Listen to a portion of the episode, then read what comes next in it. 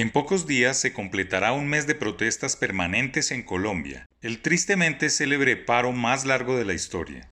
El balance preliminar es lamentable en pérdidas de vidas humanas, destrucción al inmobiliario público, frenazo económico e infarto social. ¿Hasta dónde se quiere elevar el nivel de caos para sentarse a negociar? El gobierno nacional no solo ha cedido en sus políticas públicas, ha sacrificado a funcionarios y sobre todo ha diseñado de manera express programas que benefician a los más jóvenes como es la matrícula gratis para universidades e instituciones públicas, créditos para emprendedores, subsidios para viviendas y ayudas para las empresas que beneficien a la población vulnerable entre los 18 y los 28 años, unas 10 millones de personas que corresponden a casi 10% de todos los colombianos. Además, se ha coordinado con los ministros correspondientes espacios de diálogo con el Comité de Paro que involucra a los representantes de los cientos de personas que están en las calles protestando. Pero nada ha sido suficiente y los marchantes siguen en pie de lucha haciendo demostraciones exageradas de fuerza. Puede ser que haya mucha gente de la política interesada en vengar la derrota del llamado plebiscito por la paz, que otros quieran hacerle tragar las palabras de cercanos al gobierno de volver trizas los acuerdos de paz, o que quieran ahondar en el resentimiento social que generan las diferencias económicas y de inequidad social para tratar de ganar las elecciones presidenciales. Pero lo único cierto es que hay que empezar a tejer un diálogo fructífero y duradero por el bienestar actual y la construcción de un futuro mejor para las nuevas generaciones.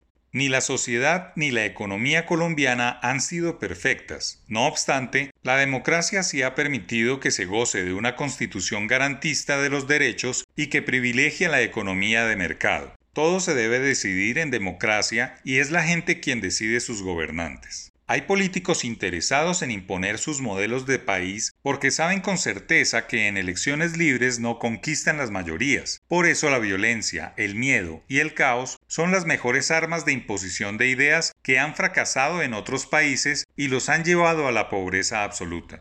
Colombia goza de una estabilidad democrática resaltada por otros países y organismos internacionales. Camina por la senda del crecimiento y desarrollo económico desde hace décadas como ningún otro país de la región. Además, cuenta con regiones fuertes, casi autonómicas en lo social y cultural, que son garantía de pluralidad y de mercados.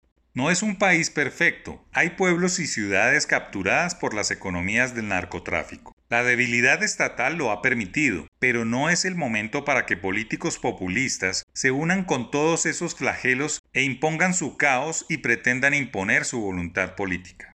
El comité de paro debe sentarse a negociar con el gobierno para armar una agenda a mediano plazo que seguramente determinará las propuestas de los aspirantes para las elecciones al Congreso y a la presidencia. Por fortuna se viene un tiempo electoral que mueva a los electores a elegir bien los programas de gobierno, pero sobre todo que se imponga la racionalidad y el bien común.